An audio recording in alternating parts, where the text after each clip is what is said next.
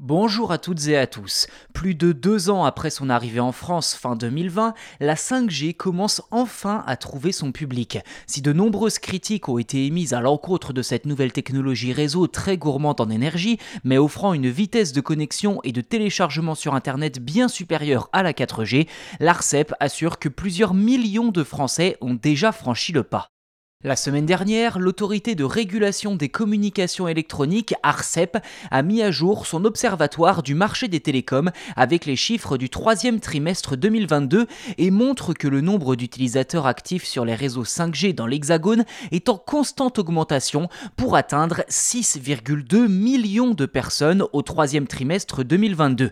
Si l'on regarde un peu plus dans le détail, ce nombre a progressé de 1,1 million en un seul trimestre et de 4 4,5 millions sur un an. Une sacrée augmentation quand on sait que 15 mois en arrière, soit aux alentours de juin 2021, moins d'un million de Français utilisaient la 5G. D'ici quelques semaines, ce seront donc quasiment 10% des Français qui auront opté pour cette nouvelle technologie.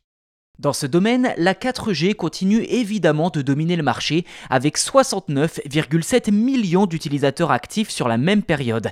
D'après l'ARCEP que je cite, la croissance annuelle des usagers 4G oscille entre plus 8 et plus 10% depuis près de deux ans, ce qui représente environ plus 5 millions de personnes. Fin de citation. Ceci dit, d'après un autre rapport publié par Ookla en décembre 2022, le déploiement de la 5G en France serait encore un un peu à la traîne comparé à d'autres pays. D'après l'organisme, l'Hexagone se trouve à la 9 place en matière de disponibilité de la 5G, avec un peu moins de 20% du territoire couvert.